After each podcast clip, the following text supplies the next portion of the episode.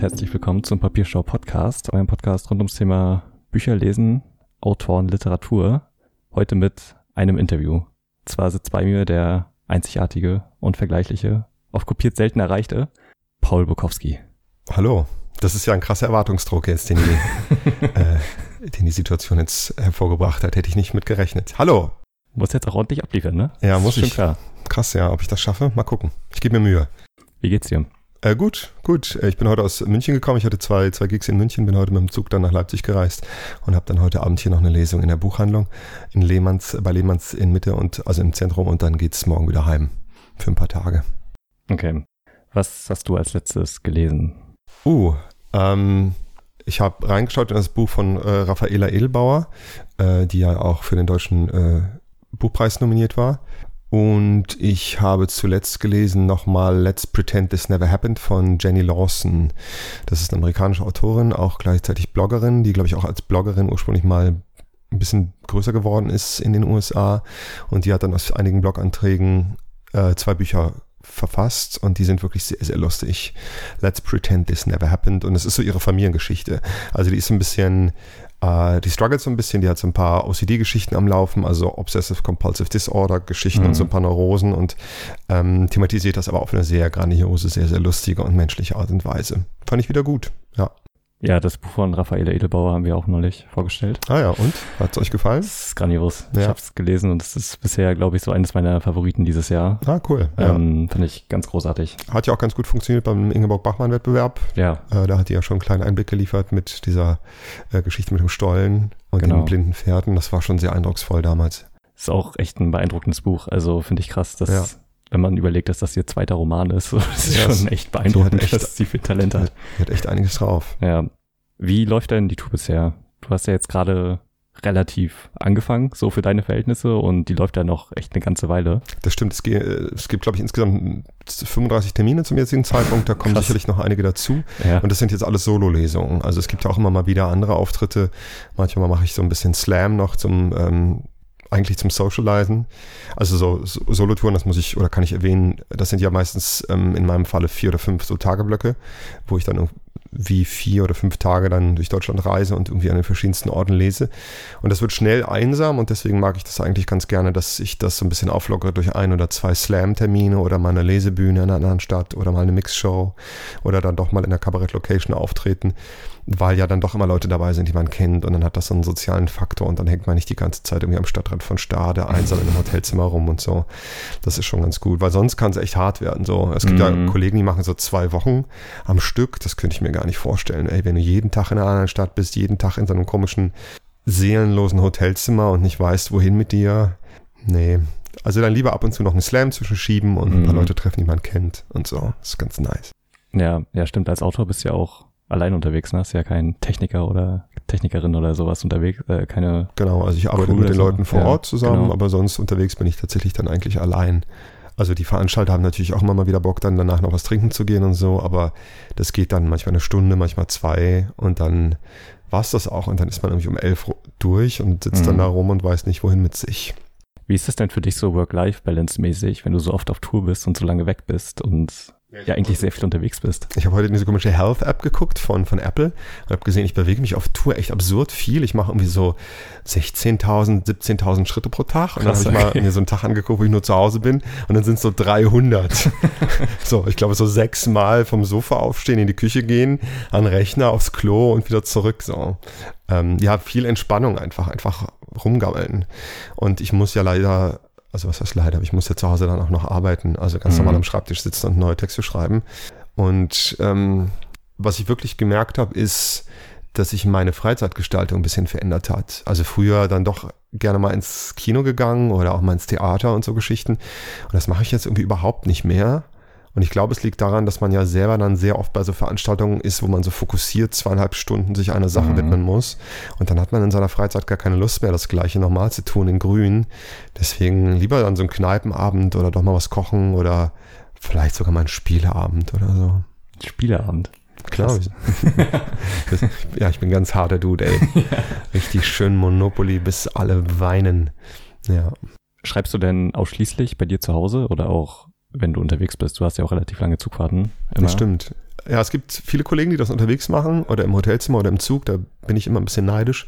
Das geht bei mir nicht so leicht. Also ich brauche schon irgendwie die Ruhe meines Arbeitszimmers. Und was ich auch mache, ist, ich lese auch ganz oft die Sachen, die ich da gerade geschrieben habe, laut vor, um so ein Gefühl für die Sprache zu bekommen. Und das würde halt im Zug gar nicht gehen. Aber was ich das gut stimmt. machen kann im Zug, ähm, ist so Lektoratsarbeit. Also einfach nochmal in Ruhe den Text durchgehen, gucken, kann man noch was kürzen, kann man da noch was anbauen. Vielleicht finde ich noch einen Fehler. Das geht im Zug ganz gut. Ja. Lektorierst du denn deine eigenen Texte oder gibt es auch vom Verlag jemanden, der drüber guckt? Im Endeffekt machen es zwei Leute. Ähm, mhm. In erster Instanz erstmal selber ich für die Bühne. Ähm, weil es natürlich ganz viele Veranstaltungen gibt, ähm, wo es zum Beispiel ein Zeitlimit gibt oder man merkt einfach nach zehnmal Lesen, okay, hier ist wirklich eine Stelle im Text, die kann raus oder die muss noch ein bisschen verbessert oder geschliffen werden. Das heißt, es gibt immer so ein Grundlektorat, das der Autor bei so Kurzgeschichten äh, selber macht. Ähm, und dann, wenn das Buch, das neue Buch gemacht wird, dann gibt es eine Lektorin vom Verlag oder einen Lektor, die das betreuen. In meinem Fall eine Lektorin. Und äh, die arbeitet sehr gründlich und sauber. Ist denn da noch viel, was ich ändert in so einem Prozess? Also nachdem du schon darüber geguckt hast? Also ich quatsch manchmal so mit Leuten, die Romane schreiben. Da ist die Zusammenarbeit mit dem Lektor natürlich super intensiv und super eng mhm. und an manchen Stellen auch immer ein bisschen aufwühlend. Das ist in unserem Falle, also damit meine ich jetzt tatsächlich so KurzgeschichtenautorInnen, ähm, ist es so, dass die LektorInnen auf Vertrauen und Wissen geschliffen, die Texte 40 Mal vorgelesen. Was es immer mal wieder gibt, ist Vorschläge für eine Reihenfolge im Buch. Also manchmal gibt es dann so ein Feedback und dann sagen sie, Text 4 ist ein bisschen, ist ein bisschen anders im Ton und ein bisschen langsamer, willst du den nicht hier hinschieben und so. Da bin ich dann auch immer ganz offen für. Und was es aus dem Produktionsverfahren heraus gibt, sind immer so Kürzungsvorschläge. Ja, damit es eben keine Hurenkinder gibt oder so. Wie lange dauert es denn ungefähr, bis du genug Geschichten für ein Buch gesammelt hast, weil du, also die sind ja auch dann oft schon publikumserprobt, sag ich mal, wenn du auf Lesebühnen bist und so. Und jetzt zwischen den beiden Büchern waren ja jetzt auch ein paar Jahre. Das stimmt. Äh, das erste, die Originalausgabe ist, habe ich vorhin gesehen, jetzt schon sieben Jahre alt. Ja. Also mein normaler Rhythmus sind wahrscheinlich so zweieinhalb Jahre zwischen den Büchern. Und das wird auch hinkommen. Also ich schreibe größtenteils meine Geschichten für meine Lesebühne in Berlin, Fuchs und Söhne. Das ähm, ist eine monatliche Veranstaltung. Das sind dann immer zwei neue Texte pro Monat. Wenn man jetzt davon ausgeht, dass vielleicht jeder zweite Text buchtauglich ist, ist das schon ganz schlüssig, dass es dann so zweieinhalb Jahre dauert, bis mal wieder ein neues Buch bei rumkommt. Und ich finde das aber auch okay. Also, wenn ich mir jetzt meine eigenen Bücher angucke, merke ich, dass ich den, den größten Druck nachzuliefern beim zweiten Buch hatte und dem Druck vielleicht ein bisschen zu schnell standgegeben habe. Also ich mag das Buch immer noch sehr, ist ja mein Baby so, aber ähm, ich merke einfach, dass ich mir da ruhig noch eigentlich zwei oder drei Monate hätte Zeit lassen können, um es noch ein bisschen runder zu machen und damit es noch ein bisschen mehr wird, wie, wie ich es mir so vorgestellt hätte. Und bei dem zweiten habe ich mir die Zeit genommen und ich habe tatsächlich das Gefühl, äh, bei dem dritten, Entschuldigung, habe ich mir jetzt die Zeit genommen und da habe ich wirklich jetzt das Gefühl, das ist super. Das ist einfach sehr rund geworden. Ja. Bin ich auch der Meinung. Also ich glaube, man, man merkt es das auch, dass sich so Running Gags und so, die sich durchziehen, ähm, dass die ausgefeilter sind ja. und auch die Geschichten, die sich die für sich alleine stehen, noch irgendwie noch so eine Stufe drüber sind, wie das mit dem Staubsaugerroboter oder ja. die Person, die in Leipzig sagt, dass sie dich kennt und ja. äh, wie sie die Geschichten der so ihren Verlauf nehmen, äh, habe ich das Gefühl, dass es, äh, dass da noch mal ein bisschen mehr Arbeit reingeflossen ja. ist. Ist es auch tatsächlich. Also das erste Buch Hauptsache nichts mit Menschen, das ist nach wie vor, glaube ich, das objektiv betrachtet wahrscheinlich beste, weil, also jetzt aus meiner Perspektive heraus betrachtet, muss ja der Leser entscheiden oder die Leserin, ähm, aber es ist halt so ursprünglich. Und das ist, glaube ich, auch der Grund, warum es damals sich so gut verkauft hat, weil ganz viele Leute das Gefühl hatten, das ist jetzt mal ein echtes Buch so. Ähm, und ich habe das Gefühl, das dritte jetzt hat auch wieder dieses sehr Persönliche dabei. Und deswegen bin ich einfach sehr zufrieden damit. Das zweite war sehr auf Druck geschrieben, den ich mir mhm. wahrscheinlich auch größtenteils selber gemacht habe. Also da geht gar keine Schuld irgendwie an Verlag, sondern eher an mich selbst. Und das dritte ist jetzt der neue Liebling. Das ist so schön. Ja. Wie war das denn, als Goldmann auf dich zugekommen ist? Weil das ist ja schon echt eine Hausnummer. Ja, das, ich kann hier kurz die ganze Geschichte erzählen. Ja. Das war noch ein bisschen bizarrer. Ähm, wir haben die Originalausgabe von Hauptsache nichts mit Menschen bei einem Kleinverlag in Berlin gemacht. Satyr heißt der Verlag. Äh, Shoutout an dieser Stelle echt ein super Ein-Mann-Verlag. Und ähm, so Kleinverlage, die drucken manchmal tausend Stück in einer Auflage und sind froh, wenn sie eine Auflage verkauft bekommen. Und wir hatten diese Auflage innerhalb von fünf Wochen verkauft und wir wussten nicht warum. Also wirklich, wir wussten nicht warum, weil da ja auch keine, keine Marketinggelder fließen oder sowas. Das muss ich dann einfach rumgesprochen haben, dass es ähm, vielleicht ein gutes Buch ist und dann haben die Leute das gekauft und dann haben wir sehr oft nachgedruckt. Ich glaube, wir haben im Endeffekt fast 10.000 Bücher verkauft, was für so einen kleinen Verlag echt exorbitant viel ist. Und dann hat Volker Summern, der Verleger, was sehr, sehr Kluges gemacht. Er hat eine Agentur engagiert, die das Buch nimmt und eine Lizenz dafür anbietet. Also das Recht, dieses Buch nochmal unter einem anderen Label als Taschenbuch auf den Markt mhm. zu bringen. Und da hatten wir das große Glück, dass ich glaube, sich sechs oder sieben Verlagshäuser für interessiert haben. Und Goldman hatte einfach, also das ist ja dann wieder Auktion. Also es geht ja um, um Vorschüsse, die da gezahlt werden sollen. Und Goldman hatte einfach den längsten Atem und hat das schönste Angebot ab, gegeben und war im direkten Kontakt dann auch sofort super sympathisch. Am Anfang hatte ich ein bisschen Schiss, weil es ja auch Random House ist. Mhm. Nichts gegen Random House, mhm. aber halt eine sehr große Maschine. Auf jeden Fall. Und ähm, war dann aber total gechillt und alles nett. Und ich habe die Leute kennengelernt, äh, die damalige Lektorin, die Frau vom Vertrieb, die Frau von der Presse, bei denen ich heute noch zusammenarbeite. War schön und rund. Und dann habe ich gesagt, ja, machen wir. Und dann lief es auch deutschlandweit gut. Also wir sind echt nach wie vor ein bisschen ratlos, warum es sich denn wirklich so gut verkauft hat. Also es hat ja auch einen sehr starken Berlin- und Wedding-Schwerpunkt.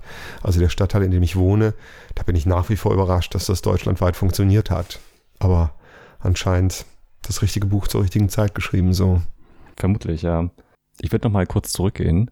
Klar. In die Zeit und äh, dich fragen, wie und wann hast du mit dem Schreiben angefangen? Weil, also man merkt halt, dass es nicht gerade so ist, so du schreibst einen du schreibst ein Buch und das, jetzt fängst du an zu schreiben, sondern dass das schon alles ein vorläufiger Prozess war.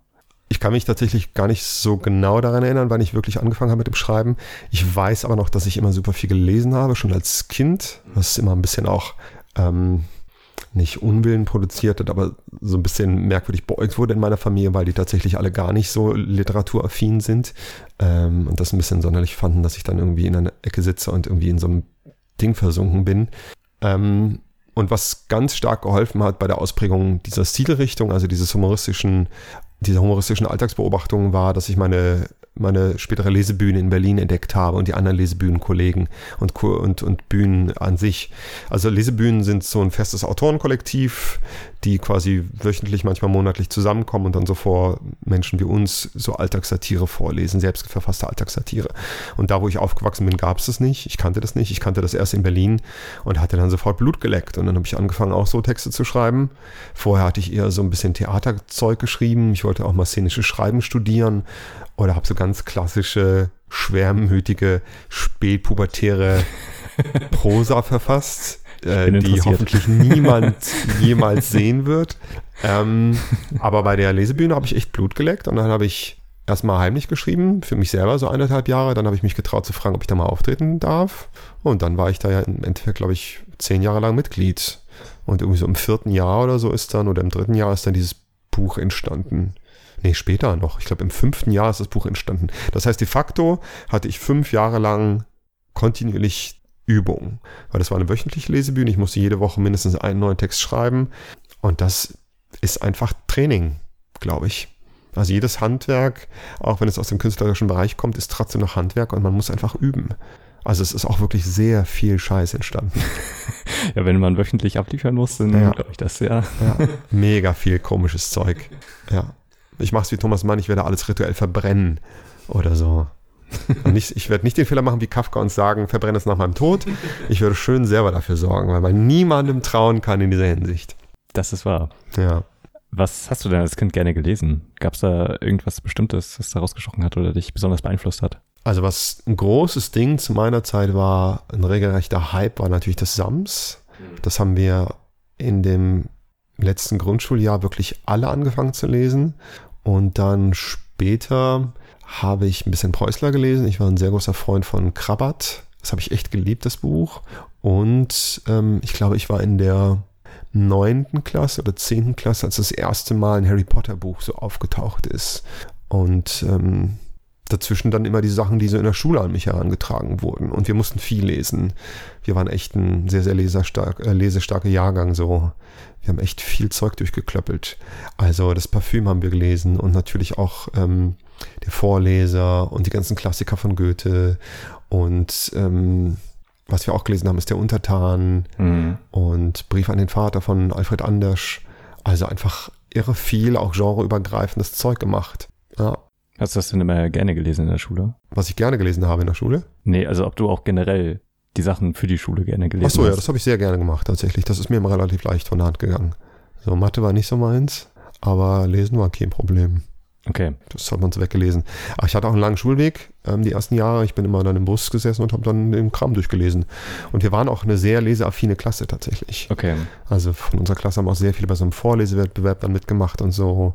Also ich hatte das Glück, in keiner Klasse zu sein, wo man irgendwie fürs leicht buchaffine äh, dann irgendwie gebullied wird oder so. Mhm. Gibt's ja auch. Ja, auf jeden Fall. Weil, also meine Erfahrung ist da eher, dass sich Leute sehr schwer damit tun, wenn die Sachen aufgezwungen werden, die dann auch zu lesen. Ja. Ähm, mir ging es aber auch immer so, dass ich die Sachen dann tatsächlich sehr gerne gelesen habe. Ja. Und das auch immer mochte. Ist, glaube ich, schwierig. Ähm, gerade wenn man so Sachen liest wie das Parfüm. Ja. Bei meiner Freundin ist das so, sie muss das auch in der Schule lesen und richtig viele Leute mochten das nicht. Krass. Gerade weil der Anfang auch so, wenn man so die ersten 20, 30, 40 Seiten liest, dann kann ich schon verstehen.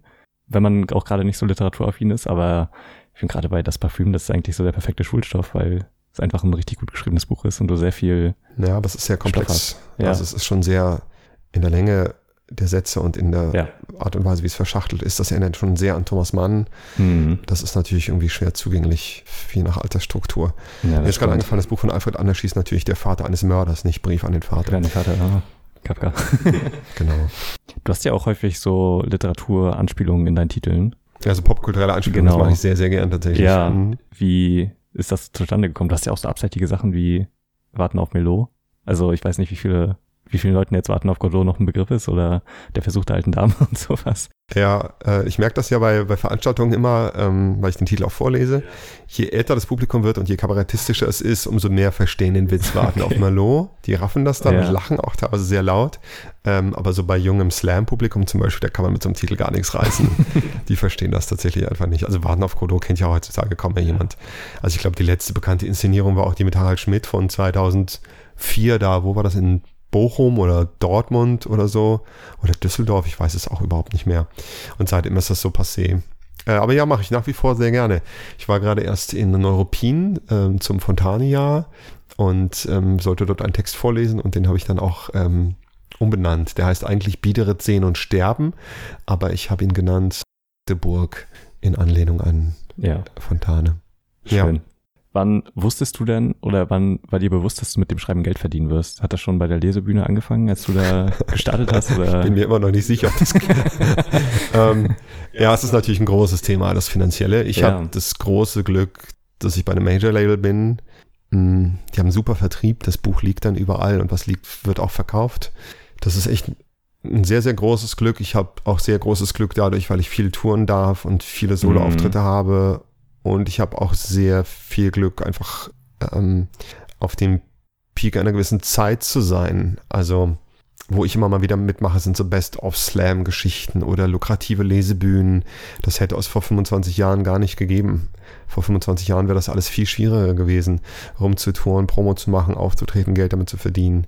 Ähm, man darf sich nichts vormachen. Es ist immer noch ein hartes Ding so, auch wenn man drei Bücher hat, die sich gut verkauft haben. Hm, wenn es keine Überbestseller sind und Überbestseller gibt es in Deutschland tatsächlich sehr, sehr wenige und sehr selten, dann kann man sich nicht auf den Lorbeeren eines Buches ausruhen. Also da musst du schon, da musst du schon jemand sein wie Kaminer oder Horst Evers, wenn man jetzt mhm. beim gleichen Genre bleibt, die einfach auch sehr viel und sehr oft raushauen und einfach so populär sind, dass der Verlag sich sicher sein kann, wir verkaufen hier ein Grundstück an Büchern und machen auf alle Fälle, schreiben wir schwarze Zahlen damit.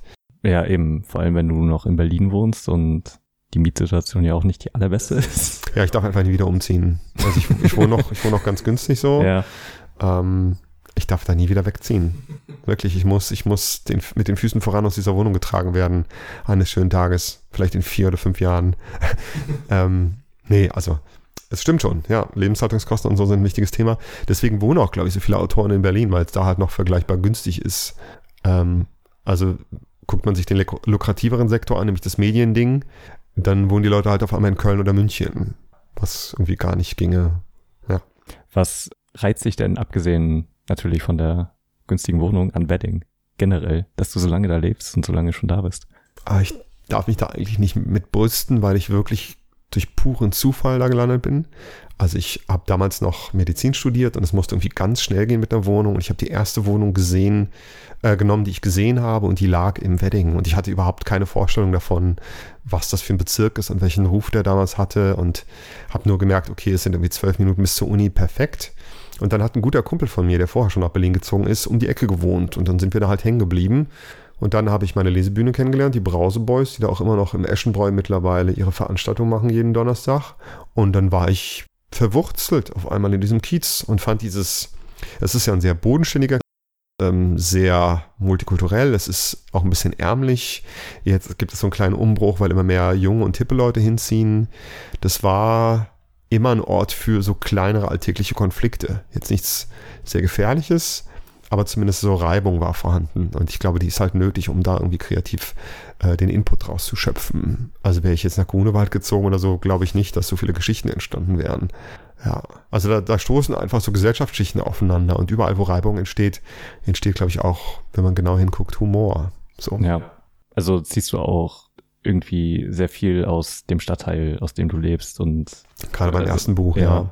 Und im Endeffekt ist es bei den anderen Büchern auch so. Also beim, beim dritten Buch ist, ähm, habe ich ein paar Einträge aus meinem Tourtagebuch äh, veröffentlicht, das ich ja quasi womit ich quasi meinen Instagram-Account bestücke. Und da ist mir irgendwann aufgefallen, dass ich eigentlich im gleichen Milieu geblieben bin, nur halt in anderen Städten unterwegs bin. Also dann ist man dann halt in Bochum so oder in Dortmund und wird irgendwie von zwei Prostituierten nach einer Lesung angesprochen. Oder man ist dann irgendwie im Stadtrand von Stade oder Samstagabend am Hauptbahnhof in Bremen und so. Also alles so Gegenden, wo man eigentlich, ähm, wenn man geregeltes Jahreseinkommen von über 50.000 hat, wahrscheinlich nicht so rumstehen würde. So, aber wir, Kulturschaffende, wir mögen das. Ja. Du hast ja gerade Instagram angesprochen und äh, über Instagram habe ich dich auch erst so richtig kennengelernt, quasi. Meine Freundin ist zufällig auf das erste Buch gestoßen und dann haben wir dich auf Instagram entdeckt. Und äh, wie wichtig ist denn Instagram für dich? Sind ja jetzt auch ein paar Geschichten teilweise aus äh, in dem neuen Buch gelandet. Genau, und, ja. Also was bedeutet das als dich für äh, Plattform? Weil das hat ja schon quasi einen Lesebühnencharakter in dem ja. Sinne, dass du sehr nah an deinen AbonnentInnen bist und genau.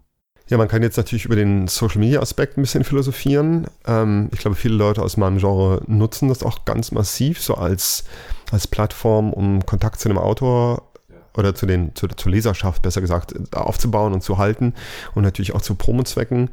Ähm, tue ich natürlich auch. Ich bin auch ganz froh und finde es auch ganz geil, dass man teilweise ganz direkt mit seinen Lesern und LeserInnen ähm, kommunizieren kann. Was ich aber tatsächlich noch ein bisschen mehr mag, ist, ähm, ich benutze das so als Schreibübung. Also ich habe mhm. irgendwann angefangen, von privat auf öffentlich zu stellen, habe dann da meine Tourbilderchen reingepackt und angefangen, jeden Morgen zu jedem äh, Tourfoto so einen kleinen Text zu schreiben. Natürlich nicht jeden Tag, weil das zeitlich manchmal nicht geht, aber so zwei oder drei Posts pro Woche sind da schon drin. Und das hat mir irgendwann super geholfen, in so eine Arbeitsstimmung zu kommen. Also ich habe dann einfach morgens relativ schnell diesen 1800 Zeichen Text geklöppelt oder deutlich weniger. Ich glaube, mehr geht gar nicht bei Instagram. Und dann bist du so drin im Arbeiten. Das fand ich super. So, da bin ich dann irgendwie gerne bei geblieben und so ist es immer noch. Also an so Tagen, wo ich sonst irgendwie gedacht hätte, oh, läuft gerade nicht so gut, ich glaube, ich lege mich nochmal hin oder so, setze ich mich jetzt kurz ans Ding und ans Instagram quasi und kloppe da meinen Text rein und dann bin ich in der richtigen Stimmung, um weiterzuarbeiten an einer Geschichte. Also es ist für mich wirklich vorrangig auch so eine Kreativitätsübung. Ja. Wie gehst du denn zum Beispiel mit Hashtags um? Weil das ist halt immer so mit eines der Highlights, meiner Meinung nach, von deinen Texten. Mein, also, was ich wahrscheinlich nie vergessen werde, ist halt Homo Faber Castell. Ja. Ist äh, großartig. Danke. ja. ähm, das ist ja nochmal sowas eigenes, was du halt nicht in einem Buch packen kannst oder auch nicht auf einer auf eine Bühne. Das stimmt, habe ich beides auch nicht gemacht oder noch nicht probiert, weil ich einfach weiß, es an Instagram gebunden geht nicht. Genau, also ähm, wie du ja weißt, ich packe unter jeden unter jeden Instagram-Post einfach ein, zwei, drei Hashtags, die humorvoll gemeint sind, so Wortspiele oder so und dann äh, später normale Hashtags, um den um den äh, Neu-Follower sozusagen anzulocken. Und das ist so eine, weiß ich nicht, ich finde das so als Abschluss immer ganz schön. Und dann sitze ich manchmal im Zug und denke so eine halbe Stunde über so lustige Hashtags nach. Also es ist auch erstaunlich, wie lange man manchmal braucht für drei witzige Hashtags. Manchmal geht das auch sehr schnell. Ähm, aber es ist so eine Challenge mit mir selber, da nochmal was Lustiges zu finden. Ja, freut mich, dass es gut ankommt. Ich mag es auf jeden Fall immer sehr gerne, die Hashtags durchzugucken. Cool. Was würdest du denn sagen, ist ja die beste Möglichkeit, dein bisheriges Övre zu konsumieren? Weil die sind ja eigentlich in erster Linie für, für die Lesebühne gedacht. Mhm. Bist denn auch großer Freund von Hörbüchern oder Hörbücher zu machen?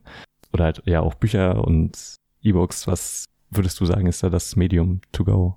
Also, ich glaube, es ist so eine Generationenfrage.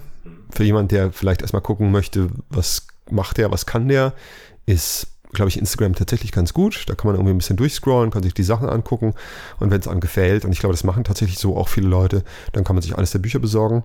Es gab vom ersten Buch ein gekürztes Hörbuch. Das war eine CD, 75 Minuten live aufgenommen. Lief auch ganz erfreulich, hm, aber seitdem ist irgendwie kein neues zustande gekommen. Und wir werden jetzt im nächsten Frühjahr, nämlich zur Buchmesse hier in Leipzig, tatsächlich eine Doppel-CD rausbringen mit so einem Best-of mm, okay. aller drei Bücher. Und das wird dann auch nicht live aufgezeichnet, sondern im Studio und dann auch mit coolen Leuten, die die Dialoge mitsprechen. Und ähm, genau, ab März und wahrscheinlich bei dem äh, Leipziger, Dresdner und Berliner Verlag Wohland und Quist. Okay, cool. Ja. Also du bist ja jetzt noch lange auf Tour in vielen Städten und viele Leute können dich noch überall live sehen, was ich auch nur sehr empfehlen kann. Wahrscheinlich. Ich habe dich noch nicht live gesehen, aber das aber würde ich heute ändern. Heute Abend, ja. Wo kann man dich denn in Berlin sehen regelmäßig, wenn du meinst, also die Lesebühne läuft ja nach wie vor noch. Genau, also am einfachsten ist, ist, man schaut sich die Termine von Fuchs und Söhne an. Wir sind äh, einmal im Monat meistens am dritten Mittwoch, aber am besten guckt man einfach auf die Website unseres Spielortes. Das ist das Kinder- und Jugendtheater Grips Theater am Hansaplatz. Wir sind allerdings, äh, das muss ich dazu sagen, keine Kinderveranstaltung. Also man, ähm, ja. also nur damit jetzt ähm, keine, keine falschen Erwartungen geweckt werden. Das ist schon, richtet sich eher an, an Erwachsene. Äh, genau, da kommt man einfach bei uns vorbei und dann sieht man nicht nur mich, sondern auch die wunderbare Kirsten Fuchs, André Hermann hier aus Leipzig, der kommt jedes Mal angereist und meinen Kollegen Sebastian Lehmann aus Berlin, der auch mit Marc-Uwe Kling seine Lesebühne Lesedüne hat. Mhm. Und dann haben wir immer ein oder zwei Gäste mit dabei, die den Abend so abrunden. Und ansonsten gibt es noch das Kantinenlesen, das ist so eine Art Best-of der Berliner Lesebühnen. Da bin ich auch ein paar Mal im Jahr zu Gast. Kann man auch sich, glaube ich, anschauen auf kantinenlesen.de. Okay, sehr schön. Ich äh, danke dir, dass du vorbeigekommen bist. Ja, sehr gerne. Ich danke dir. Hast. Sehr, sehr gerne. Danke. Ich würde sagen, dann sehen wir uns heute Abend nochmal. Ja, cool. Wunderbar.